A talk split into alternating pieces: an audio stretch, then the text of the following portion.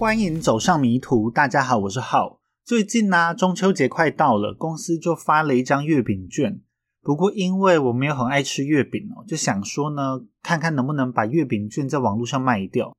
香港这边呢是很习惯使用 Carousel，也就是旋转拍卖这一个平台来卖东西，所以我就到旋转拍卖上面呢 PO 了贴文要卖掉这个月饼券。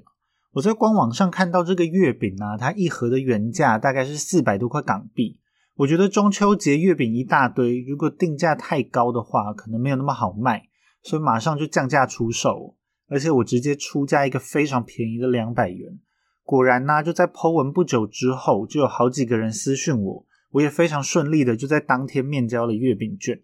那我的同事呢，看到我卖掉了这个月饼券，也想要套现。不过他觉得我卖的实在是太便宜了，所以他出价三百。但我自己觉得三百实在是太贵了。果然呢，他的月饼券就是无人问津嘛。没想到在前几天，竟然真的有一个冤大头愿意花大价钱跟我同事买月饼券。虽然被他小小杀了一点价格，最后价格呢是成交在两百八，但是也是成功出售了嘛。瞬间让我觉得有一种亏了八十块港币的感觉哦。不过至少这个月饼券是公司免费发的嘛，卖多少也就是多赚的，也就不能计较太多了。那闲聊完了之后呢，又回到今天要说的案件。今天要带给大家的呢，是一个蛮古老的案件哦，是发生在将近一百年前的德国，地点是在杜塞道夫这个城市。那结尾的时候呢，也会有一些关于杜塞道夫的旅游小分享哦。那接下来就让我们开始今天的案件吧。Peter Curtin 于一八八三年五月二十六日出生，我就叫他阿 Q。阿 Q 的故乡呢是 Milham on High，莱茵河畔米尔海姆这个小镇呢是位在科隆附近，现在已经被划进了科隆的行政区。Q 爸 Q 妈呢是一对增产报国的夫妻，他们一共生下了十三个儿女，不过其中呢有两个小孩夭折了。阿 Q 是家中的老大。不过他们一家人啊，十三口，家里条件其实十分困难。他们是挤在一间只有一个小房间的公寓，而 Q 爸就是造成他们一家经济条件这么差的主要原因。Q 爸是一名砂铸造工人，赚的薪水并不多，而且呢，大部分赚来的钱还被他拿去买酒。当 Q 爸喝醉酒的时候啊，他就会殴打家里的 Q 妈还有孩子们，尤其阿 Q 是家里的长子嘛，就承受了最多的虐打。Q 爸呢还会把孩子们都聚集起来，大家一起看 Q 妈跳脱衣舞，并在孩子面前强迫 Q 妈跟他性交，一家人都过着非常苦的日子。Q 爸这么残暴的个性，也就导致了阿 Q 从小个性就蛮残暴的。他在五岁的时候呢，就在河边溺死了小狗。他从溺死小狗的过程中，就找到了快感还有征服感，从此就开始了他虐杀小动物的休闲嗜好。在阿 Q 八岁的时候啊，因为受不了整天家暴的 Q 爸，他就离家出走了。他在街头接触到了形形色色的罪犯，就学习到了一些犯罪的技巧。不过，因为他身无分文嘛，他就只能靠着这些犯罪技巧为生。所以呢，他就到处偷窃，意外开启了阿 Q 偷窃的技能树。他在街上游荡了三个星期之后，阿 Q 被警方领回到了 Q 爸 Q 妈身边。不过他之后呢，还是时不时就会离家出走。根据阿 Q 被捕之后的自述，他说呢，大概是在这个时候，他犯下了第一起杀人案件。他说，在米尔海姆啊，有几起命案是与他有关的，像是他在九岁的时候，曾经跟同学一起到莱茵河玩，他就趁同学不注意的时候，把这个同学推到水中溺死。当另外一个同学跳下河想要救人的时候，他又按住了同学的头。让这个同学就一起死在了莱茵河中。不过，警方呢并没有找到符合阿 Q 描述的这一个事件，无法验证阿 Q 的说法是不是真的。之后呢，在一九八四年，阿 Q 一家人搬离了米尔海姆，搬到了这一起案件的主要舞台——杜塞道夫。杜塞道夫这时期的阿 Q 啊，进入了青春期，他开始跟一个年纪相仿的女孩交往。不过，女孩呢却迟迟都不肯跟阿 Q 发生性关系，而常常看到 Q 爸 Q 妈上演活春宫的阿 Q，他根本没有办法压抑自己高涨的性欲，因此呢，他只好偷偷潜入附近的农场，靠着强暴农场里面的猪跟羊发泄性欲。那像这样人兽交的情节呢，就叫做 bestiality。阿 Q 还说啊，当他用刀子一次一次的刺杀这些动物时，他感受到了跟性交一样的快感。时间来到一八九七年，这一年阿 Q 十四岁。阿 Q 从学校毕业之后，按照 Q 爸的要求，进入了一家杀铸造工厂当学徒。不过阿 Q 工作没多久啊，他的生活就产生了巨大的变化。同样是在一八九七年，Q 爸强暴了他十三岁的大女儿，Q 爸就因为近亲乱伦的关系而被送进了监狱。Q 妈也趁此机会斩断了跟 Q 爸之间的关系。在这件事情发生之后，阿 Q 还是在沙铸造工厂一直上班到一八九九年。接着突然有一天，阿 Q 横扫了家中所有的钱财。还从沙铸造工厂偷走了三百马克。他从杜塞道夫呢跑到比较南边的科布伦兹这一个城市。他在科布伦兹跟一名性工作者暂时住在一起。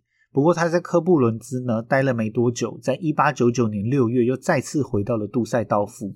在回到杜塞道夫的时候，阿 Q 马上因为偷工厂钱的事情而遭到了逮捕，被判处了两个月的有期徒刑。阿 Q 在出狱之后啊，找不到什么正当的工作。所以又回到了他偷拐抢骗的生活。这时候的阿 Q 是十六岁，他去跟一名年纪大他很多的 M 大姐住在一起。阿 Q 跟 M 大姐的年纪差距啊，从 M 大姐有一位十六岁的女儿就可以看出来。虽然两个人的年纪相差很多，不过因为这个 M 大姐呢是一名性工作者，她可以很大程度的满足阿 Q 的性欲，即使在他们性爱的过程之中是充满了暴力，M 大姐也都十分配合。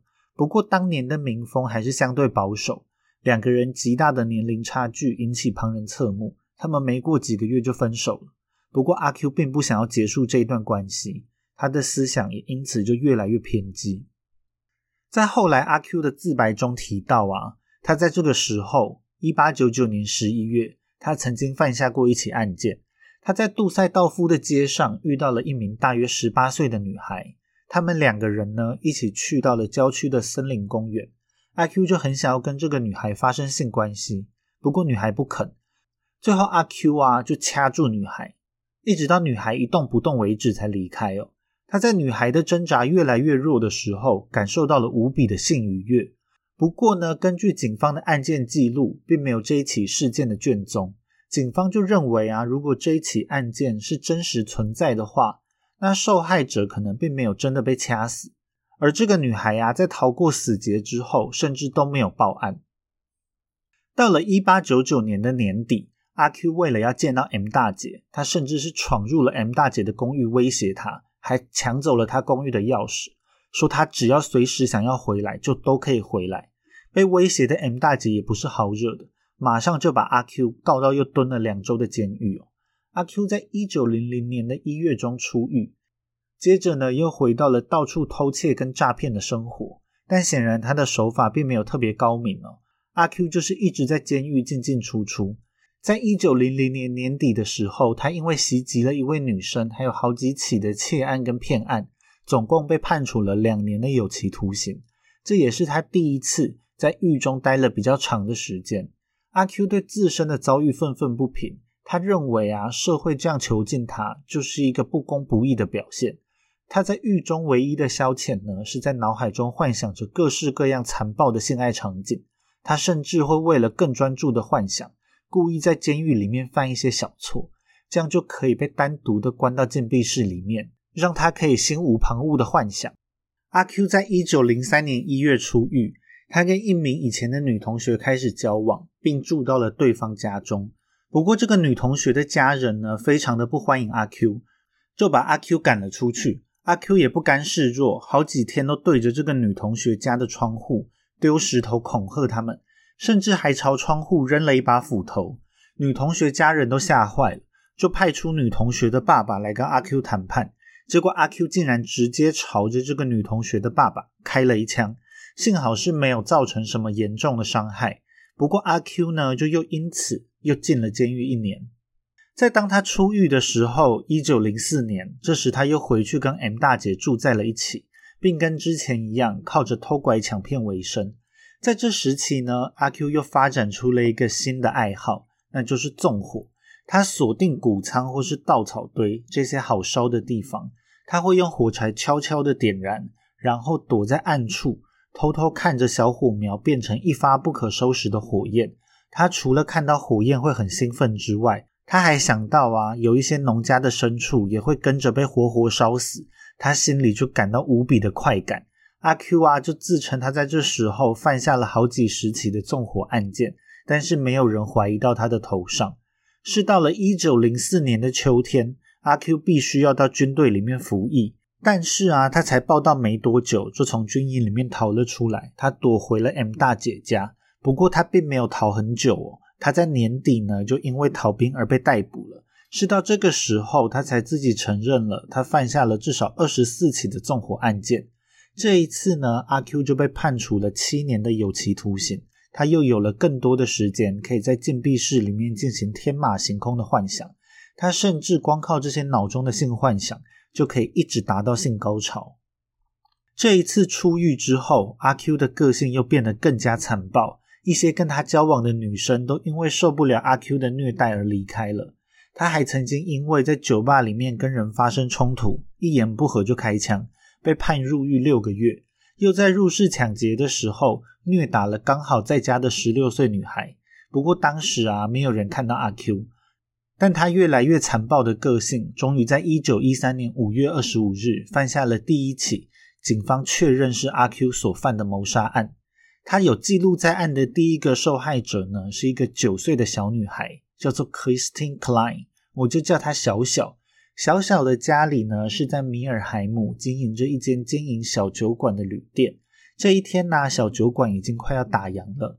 小小妈正在小酒馆里面整理店铺，而小小是已经在房间里面睡觉了。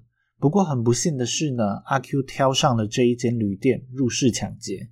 不过阿 Q 并没有找到什么值得一偷的东西，却意外的看到了在床上熟睡的小小，突然拿阿 Q 就冲上前去。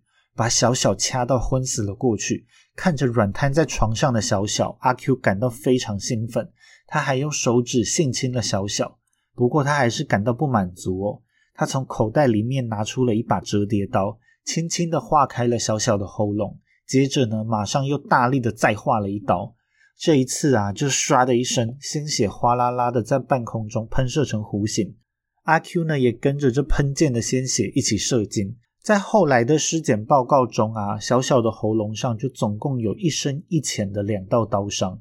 在阿 Q 离开不久之后，小小妈已经收拾完店铺了，就准备回去休息。结果看到的竟然是死状惨不忍睹的小小。不过警方呢，在现场找不到指纹，也找不到什么凶手的痕迹。他们唯一发现的线索，就是一条上面写着 “P.K.” 两个字母的染血手帕。这一条手帕呢，的确是阿 Q 作案的时候不小心遗留在现场的，而 P.K. 就是他 Peter q u i l t o n 的姓名缩写。不过好巧不巧的是啊，因为这个小小爸的名字叫做 Peter Klein，姓名缩写刚好也是 P.K.，所以小小爸在第一时间就被当成了嫌疑犯。但是警方呢，在短时间内就查清了小小爸并没有作案的可能。后来，警方又怀疑到了小小叔的头上。小小叔呢，叫做 Otto Klein。他们怀疑呢，是小小叔跟小小爸借了手帕之后，在犯案时不小心遗留在了现场。当时啊，因为小小的家族里面正好有一些继承权的问题，家人们之间有争执。不过呢，仅仅因为一条手帕，法院的陪审团最后是认为证据不足，认为小小叔是无罪的。而真凶阿 Q 呢，则是从来都没有进入过警方调查的视线。在他犯案之后啊，他还会时不时就回到米尔海姆来听当地居民讨论他的犯行。当他听到当地居民愤怒的评论时，他感到非常的快乐。他甚至在小小下葬之后啊，还会去小小的墓地怀念那一个难忘的夜晚。当他把一把黄土撒在小小的墓地上时，他说他是爽到直接达到性高潮。在一九一三年的初夏，阿 Q 又犯下了一起案件。他在入室窃盗的时候，看到了熟睡的 Gertrude Franken。小福呢是一名十七岁的少女。阿 Q 呢用他对待小小的方式攻击了小福，最后还射精在了鲜血喷溅的伤口上。不过，在阿 Q 逃离现场之后，没有人把这一起案件跟阿 Q 联想在一起。不过小福也非常的幸运，他逃过了死劫，最后是活了下来。在犯下小福的案件之后，阿 Q 开始跟一名女孩交往。他把女孩诱骗到杜塞道夫的森林公园里面，他想要在暗处掐死女孩，但是不巧被路过的人看到了。阿 Q 呢，只好慌张的逃离。在这之后呢，阿 Q 就改变了他的作案手法，他开始带着小斧头在公园里面寻找猎物。他攻击了一名男子，还有两名女子。除此之外呢，他也是依旧到处纵火，满足他的欲望。虽然呢，攻击事件没有让阿 Q 被人怀疑，但是纵火事件就让阿 Q 在一九一三年的七月十四日，因为纵火连同一些入室抢劫的案件而遭到判刑六年。在狱中的阿 Q 啊，还因为表现不好，刑期被延长了将近两年的时间。最后呢，他是在一九二一年的四月才出狱。基本上可以说呢，阿 Q 的一生就是一直在监狱进进出出哦。在出狱之后，阿 Q 暂时是住到了东德的图林根邦，因为他有一个妹妹啊，在结婚之后住在图林根邦。他在机械工厂里面呢，找到了一份正式的工作，并遇到了一名叫做 Augusta Schaff 的女生。这个女生呢，以前是一名性工作者。曾经因为误杀了自己的未婚夫而被捕入狱，现在呢，则是在图林根邦开着一间小店。阿 Q 跟这个女人呢，都是有前科的人，他们相处的非常不错。他们在交往了大约两年之后，在一九二三年结了婚。我后面呢，就叫她 Q 嫂。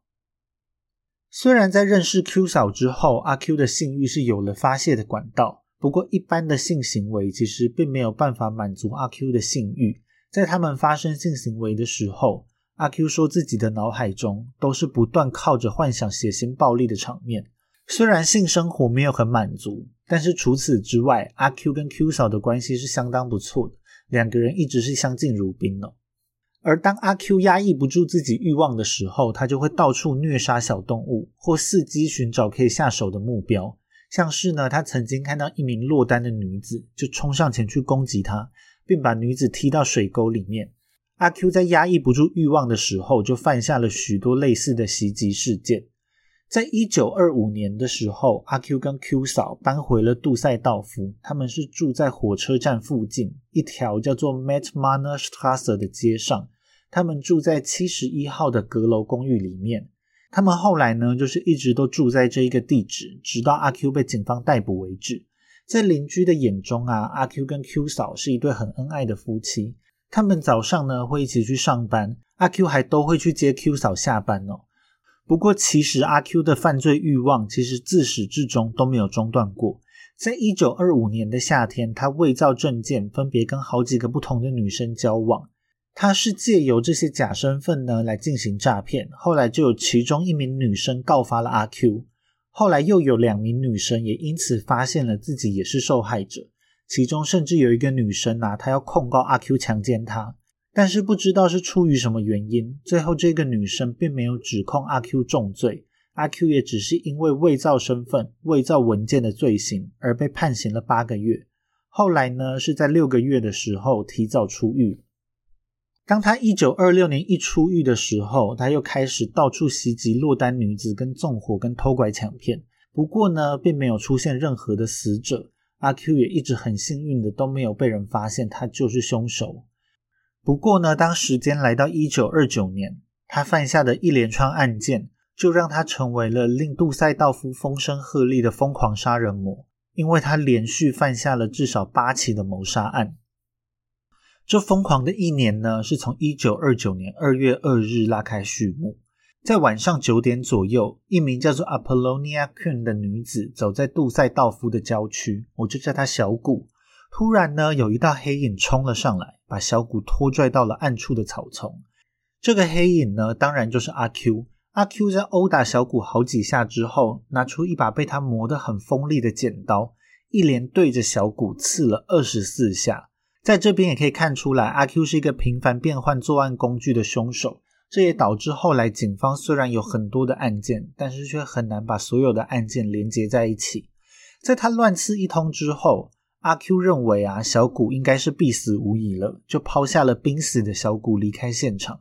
但是令人惊喜的是啊，因为小谷的家就在附近，他最后是及时获得了急救，并活了下来。但是在他身上的伤口真的是非常吓人哦，有好几个剪刀伤，都是因为捅到了骨头，所以阿 Q 才不得不停下来。阿 Q 还会回到作案地点，跟当地人聊这起攻击事件这样让阿 Q 非常的兴奋。而在一个星期之后，一九二九年的二月九日。一名叫做 Hosa Oliga 的小女孩，她的尸体被人发现了，我就叫她小欧。小欧的尸体状况呢非常可怕，他的尸体上有着十三道深深的刺伤，是被人用一把大剪刀给刺出来的。在后来阿 Q 的自述之中啊，他是在前一天晚上六点左右搭讪了小欧，他谎称呢要带小欧回家，但是却是把小欧带到了暗处，掐到他失去意识之后，拿出事先准备好的剪刀。对着小欧全身一阵乱刺，在他的头上啊、身上啊、生殖器上等等都有阿 Q 造成的剪刀伤哦。在鲜血随着剪刀喷溅的时候，阿 Q 又说自己达到了性高潮。他还用手指把精液抹到了小欧的生殖器上面，接着把小欧的尸体随便藏到了附近的围篱下面。在他作案之后啊，他还像是个没事人一样，他就回家梳洗了一番，接着呢，甚至去酒吧看了一场秀。在他再次回家的时候，他想要回到犯罪现场摧毁小欧的尸体，所以呢，他用啤酒瓶做了一个简易的汽油弹。不过，却因为弃尸的现场附近是一直有人，他没有办法顺利执行他的毁尸灭迹计划。他只好等到第二天清晨再回来继续作业。他这一次啊，在尸体上面淋了汽油，但却依然没有成功将小欧的尸体烧掉。后来这一具尸体啊就被第二天早上上班经过的建筑工人发现了。小欧呢就是警方能够证实的阿 Q 手上的第二名死者。不过当时警方是完全没有怀疑到阿 Q，因为有一名精神疾病的患者，他莫名其妙的承认自己就是杀害小欧的凶手，因此警方呢也就没有再继续调查下去了。在杀害小欧之后呢，阿 Q 常常在杜塞道夫的郊区游荡，寻找适合下手的猎物。他在二月十二日的晚上盯上了一名五十几岁的机械工人 Hudolf Scher。虽然他是一名五十几岁的中年大叔，但我就叫他小雪。当时小雪啊正喝得醉醺醺的要回家，就突然被阿 Q 用剪刀狂刺了二十几下，在脸上跟背后被刺了最多下，几乎是面目全非哦。据说呢，他还想要从伤口吸吮小雪的血，但是因为小雪奋力的抵抗，所以没有成功。之后，阿 Q 就把濒死的小雪踢到了路边的沟里。小雪的尸体啊，也是在第二天才被人发现。在小雪的案件之后，虽然阿 Q 还是常常在杜塞道夫的郊区攻击路人，但是呢，在这段时期并没有出现任何的死者。虽然阿 Q 在被捕之后曾说，他在这个时期有把一个人扔到莱茵河里面，但是警方却没有发现符合他描述的相关案件。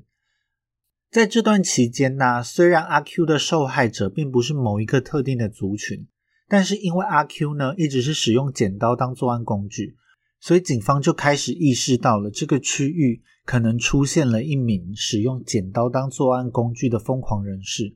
只不过呢，没有任何人把阿 Q 跟这个疯狂人士联想在一起。阿 Q 手上的第四名死者是一直到一九二九年的八月十一日才出现。他邀请了一名叫做玛黑亚汉的女子去杜塞道夫的郊外郊游。阿 Q 跟这个小孩呢是一起搭火车到郊外践行。在旅途中啊，他把小韩诱骗到了一片荒无人烟的草地，并用力的掐住了小韩。小韩就苦苦哀求阿 Q 放过他，但是阿 Q 还是无情的拿出了大剪刀，一刀又一刀的刺在了小韩身上。这一次呢，他成功的从小韩的伤口。喝到了汩汩流出的鲜血，因为鲜血实在是流的又多又快，阿 Q 是一直喝到他开始呕吐为止。之后呢，他就静静的坐在濒死的小韩身边，一直到小韩因为失血过多而死去为止。小韩呢，应该是阿 Q 最喜欢的受害者哦。阿 Q 曾经多次回到小韩的弃尸地点，摆放小韩的尸体来满足自己的欲望。他把小韩的尸体呢挂在一棵树上，模仿着耶稣受难的样子。他就看着小韩的尸体一点一点的腐烂，阿 Q 根本没有办法压制住自己的兴奋。他甚至呢数次画下小韩的沉尸现场，把他的画作寄给了警方。但是警方呢，并没有办法从画作里面找到这一起命案的线索。在八月二十日，阿 Q 又出门狩猎了。这一次呢，他很聪明的变更了凶器，他改成用一把匕首作案。在当天深夜，他尾随了好几名女性，甚至朝着一名十八岁少女刺了几刀。不过，少女最后是成功逃脱了阿 Q 的魔掌。他又把目标转向了一名三十一岁的女性。不过，当他成功用匕首在女性的背部刺了好几刀之后，这个女性凄厉的惨叫就吸引了其他人的注意。他立刻仓皇逃离了现场。不过，他马上又找到了下一个目标。他攻击了一名三十岁的男性。这个男性呢，在他的背部被刺了一刀之后，机警的逃离现场。虽然这一天晚上，阿 Q 没有成功的杀害任何人，不过在这一连串的袭击之后，他把匕首藏了起来。他在户外吹着晚风，回味着他刚刚造成的恐慌。他还若无其事的回到了他刺伤三十一岁女性的地方，刚好看到了女性被抢揍后送走的画面。在这一个晚上，没有任何一个人看清楚阿 Q 的面貌，没有任何人知道阿 Q 就是始作俑者。时间又过了几天，他在八月二十四日搭着路面电车到郊区寻找猎物。当时呢，这里正在举办活动。晚上还有释放烟火，在烟火消逝之后，阿 Q 就看到了两个小女孩正要走一条黑暗荒凉的小路回家。这两个小女孩呢，分别是十三岁的 Louis Lanton 跟五岁的 Gertrude Hamaher。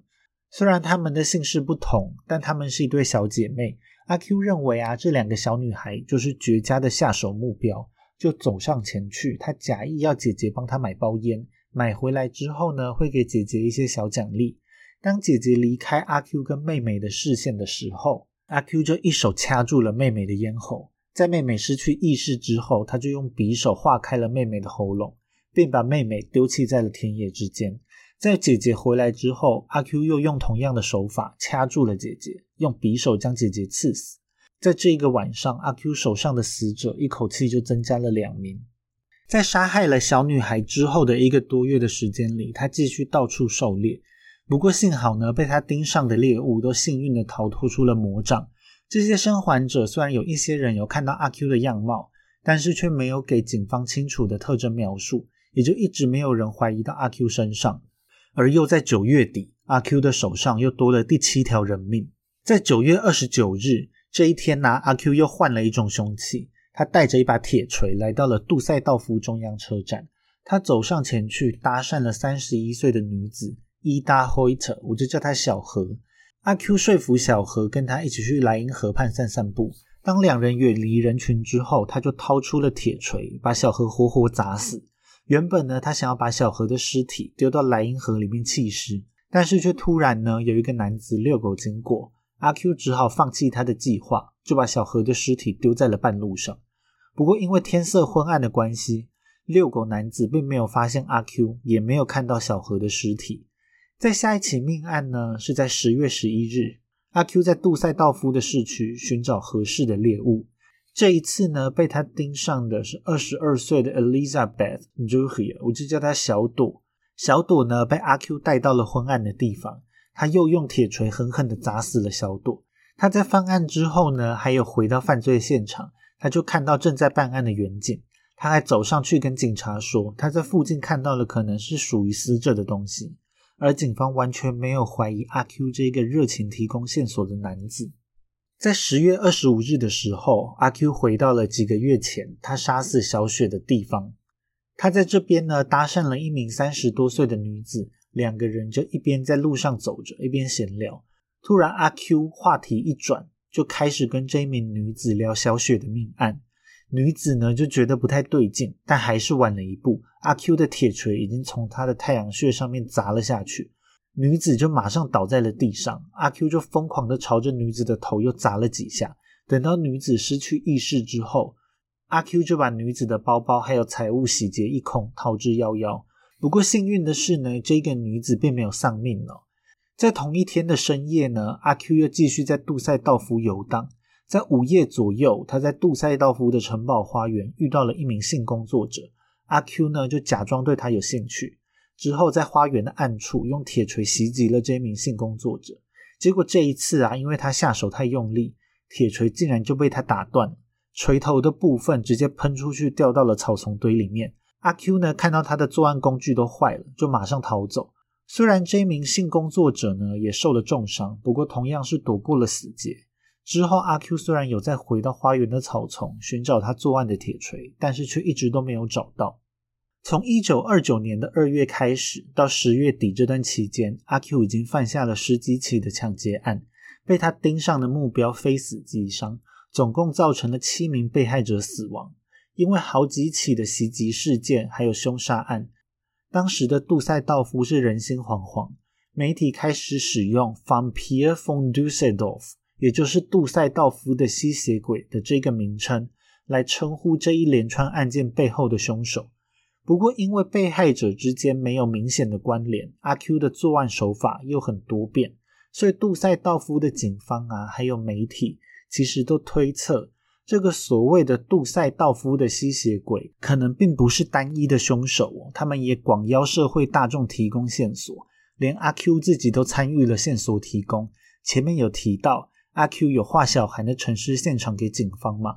在调查杜塞道夫的吸血鬼的过程中，警方是总共收到了上万笔的资讯。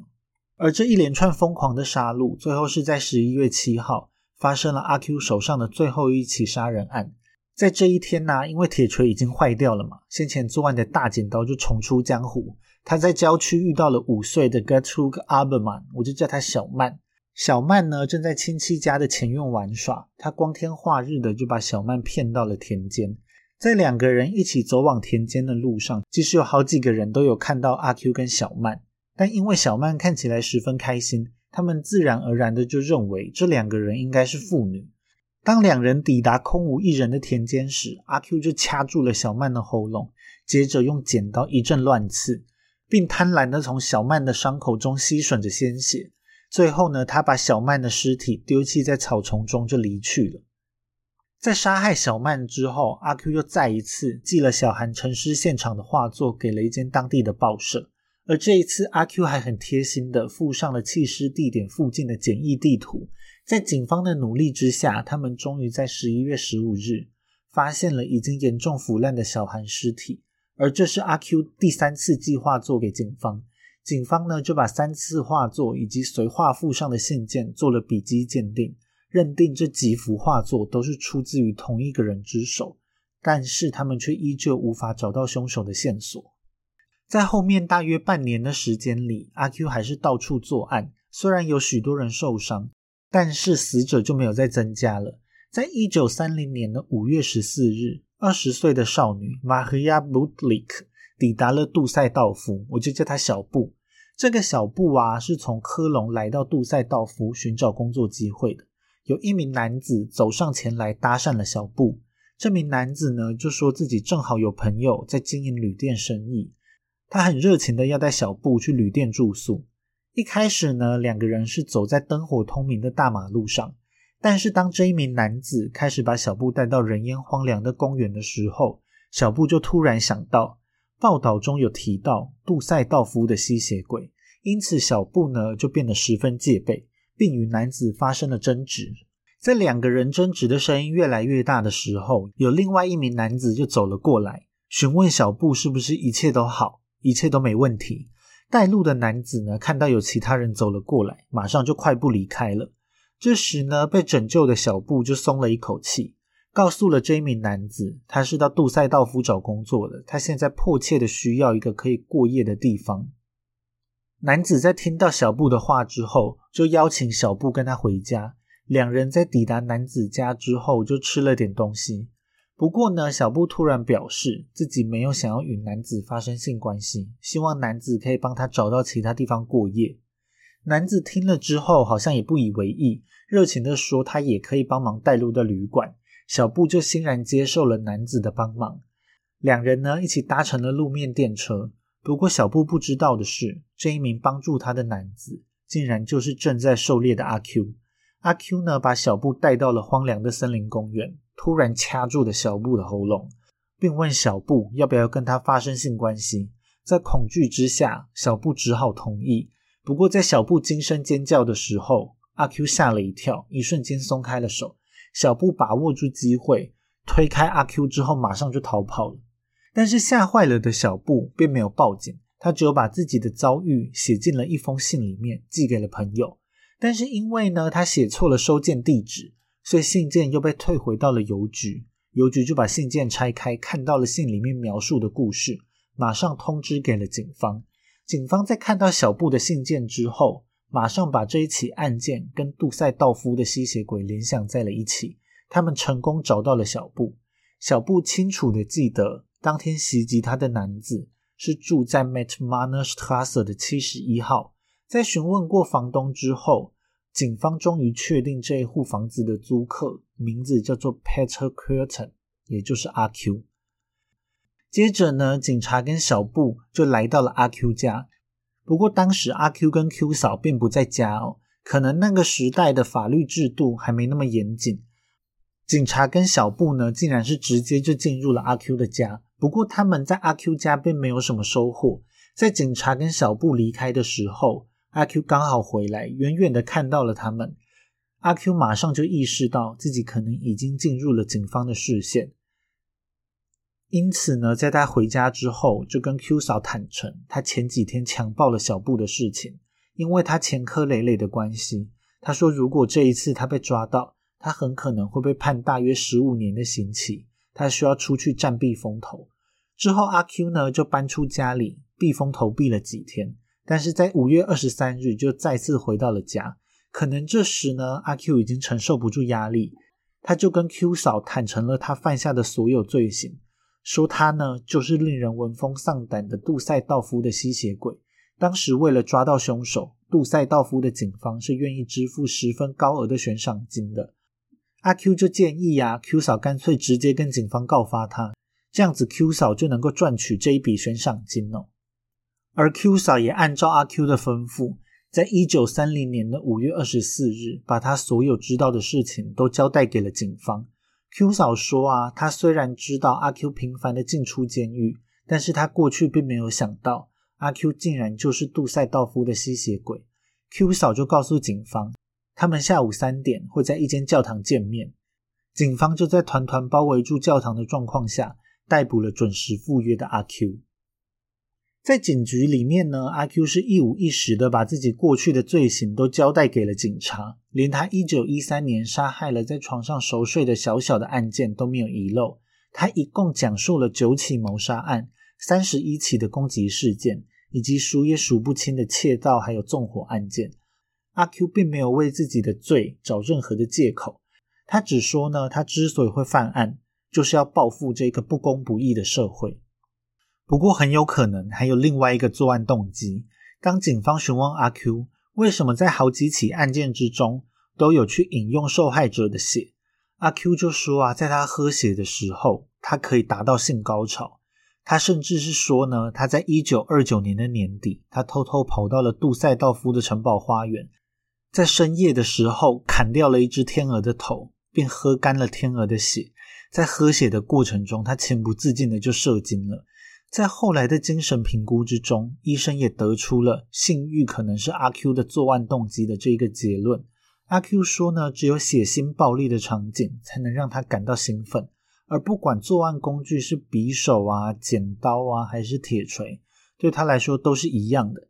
他就是享受血肉横飞的过程。他会攻击受害者多少下，不是取决于受害者是否已经死了。而单纯是取决于他是否已经达到了性高潮。他说他有时候作案呐，他会强暴受害者，但其实一般的性交根本无法给他带来性快感。他这么做呢，只是想要给警方一个错误的犯案动机。而有一些受害者之所以可以逃离阿 Q 的魔掌，是因为啊，阿 Q 在施暴的过程中满足感已经达标，他很快的就射精了。已经满足了性欲的阿 Q 就会直接让受害者离开。在精神评估的结论里面，心理医生是认为阿 Q 的神智完全正常，而且他很变态的在享受这个残酷的犯案过程。阿 Q 是必须站上法庭为他的罪行负责。阿 Q 的案件最后是在一九三一年的四月十三日开庭，检方能够找到证据来起诉阿 Q 的案件，分别是九起谋杀罪，还有七起杀人未遂罪。为了防范阿 Q 突然失控。法院是特地打造了一座金属笼子，把阿 Q 关在里面。阿 Q 虽然承认犯行，但他坚持他会犯罪，还是因为精神问题，是他的精神状况无法克制杀人的冲动。但前面已经有提到了，心理医师的诊断呢，显示阿 Q 是正常的。后来他们在法庭上又找来更多的专家，所有的专家呢，都是得出同样的结论。在庭审十天之后，陪审团就判决阿 Q 所有的罪名都成立，最后阿 Q 就被判处了死刑。在听到判决结果的时候，阿 Q 就像很多杀人犯一样，表现得漠不关心。当有人问他为什么会选择将一切罪行都告诉 Q 嫂，阿 Q 就回答：他跟 Q 嫂在一起的时候是做了非常多的错事，他一次又一次的背叛 Q 嫂，但是 Q 嫂呢是从来都没有放弃过他，所以他心中始终对 Q 嫂都还是有爱的。Q 嫂并没有做错任何事情，他希望 Q 嫂即便是没有他，也能够有一个衣食无忧的晚年。在一九三一年的七月一日的傍晚，阿 Q 吃了最后一餐的断头饭，他是选择德国的经典食物维也纳炸牛小排，搭配炒马铃薯，还喝完了一整瓶的白酒，并在第二天一大早站上了断头台。在被砍头之前呢，他还平静地说。当断头台快速的切断他的脖子时，他如果还能听见自己的鲜血泉涌而出的声音的话，那将会是以最让人愉悦的方式结束他的一生。在断头台砍下阿 Q 的头之后，人们认为呀，阿 Q 之所以会犯下这些罪行，可能是因为他的大脑构造与一般人不一样，所以阿 Q 的头呢就被剖成了两半，并制作成了木乃伊，脑被取了出来做详细的研究。但很可惜的是，研究结果显示，阿 Q 的大脑构造并无任何异常的地方。在二战结束之后，阿 Q 的头啊辗转的被运到了美国的夏威夷，并成为了当地一名私人收藏家的收藏。这名收藏家呢，就是喜欢收藏各式各样猎奇的东西。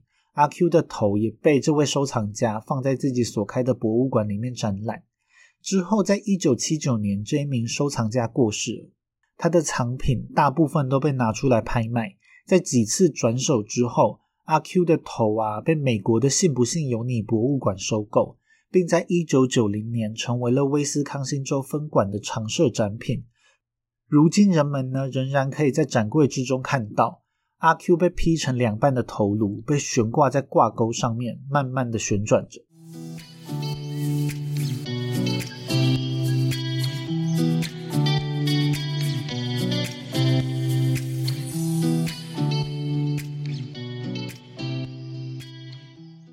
塞道夫啊，是在德国的西北侧，它就在大城市科隆附近。我自己觉得呢，科隆是一个蛮无聊的城市哦，基本上就是从火车站出来，看到科隆大教堂，然后就可以上车离开科隆了。而杜塞道夫呢，是科隆附近一个蛮值得去的地点。如果是以旅游价值来说的话，我觉得杜塞道夫跟科隆的无聊程度可以说是不分上下。不过，因为杜塞道夫啊是德国有名的日本城。在这里有许多好吃的日本餐厅，也有专卖日本东西的日本超市，连带也跟着就有很多很不错的亚洲料理，还有亚洲超市。我每次去杜塞道夫呢，都会尝试不同的拉面店，也曾经有看到日式炸猪排店虽然很心动，不过这一个炸猪排定时换算成台币就会将近一千块，因为实在是贵的太可怕了，所以我始终是没有去吃过。而每次一定都会去消费的呢，就是在杜塞道夫火车站附近的珍珠奶茶店 Tea Mate。德国人呢，现在已经渐渐开始懂得欣赏手摇饮料了，大城市也越开越多家手摇店。不过在前几年的时候啊，德国简直可以说是珍珠奶茶沙漠，很偶尔才能看到一家手摇店当兴冲冲的去点了一杯来喝，却很容易难喝到令人生气哦。尤其德国一杯珍珠奶茶大约要四五欧元，虽然在西欧已经算是相对便宜，但喝到难喝的还是会觉得很生气。尤其是吃到很难吃的珍珠时，觉得这些店根本在丢台湾的脸。当时啊，除了康拜有维持住一般手摇店的水准之外，杜塞道夫的这一间 T-Mate 我觉得表现也是非常不错，每次去喝都有维持在一定的水准之上，常常在开门前已经有人在等待他开门了。虽然我在台湾是不太会去点有固体配料的饮料，大部分呢就是喝茶或是喝奶盖。但是在国外喝到好喝的真奶，就会有一种回到台湾的感觉。那我自己是蛮喜欢点 T Mate 的珍珠奶绿微糖微冰。大家如果有到杜塞道夫的话，也可以到这边来试试看台湾的味道哦。那以上呢就是这一集全部的内容了，大家拜拜，我们下一次见喽。